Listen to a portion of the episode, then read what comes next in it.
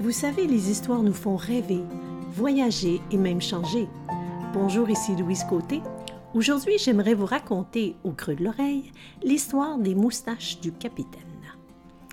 Il était une fois un capitaine aux grandes moustaches noires qu'il entretenait avec beaucoup de soin et dont il était très fier.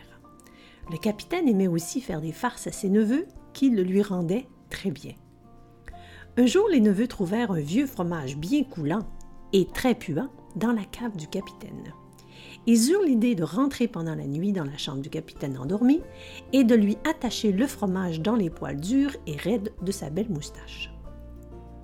Au lever du soleil, le capitaine se leva en faisant la grimace et en criant Qu'est-ce que ça pue ici? Il posa son nez sur l'oreiller avant de le jeter dans la pièce. Cet oreiller pue terriblement.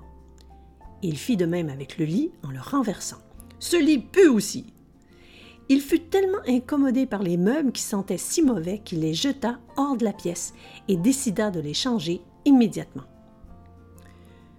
Furieux, il se dirigea rapidement vers la fenêtre pour l'ouvrir avec l'envie de respirer enfin un bon bol d'air frais et de retrouver l'odeur rassurante des embruns de la mer. Il poussa à nouveau un cri de colère et de dégoût. Ce monde pue et même la mer pue affreusement. Alors vous savez, à partir de nos perceptions sensorielles, nous fabriquons des cartes qui elles-mêmes génèrent des émotions, agréables ou désagréables. La carte est trop proche de nous pour qu'on puisse la voir. Certaines cartes sont en dehors de notre champ de conscience.